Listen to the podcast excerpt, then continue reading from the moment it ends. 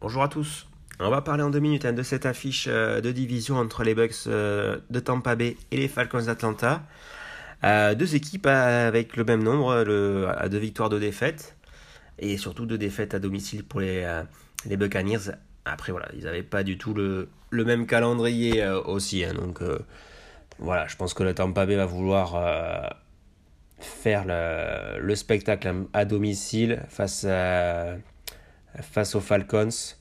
Euh, côté Falcons, il y a quand même aussi pas mal d'absents. Il y a, il Pitts, euh, Patterson aussi hein, qui, euh, qui, qui est pas là.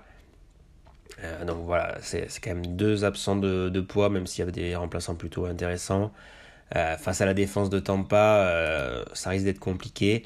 Côté Tampa, justement, il y a des retours de blessures aussi. Donc Mike Evans est de nouveau à 100%. voilà, on a Chris Goodwin aussi, Fournette.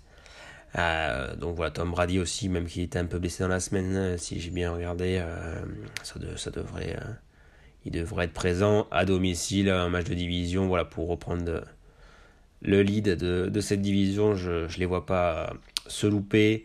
et après, moi, la cote que j'aime bien, c'est Mike Evans.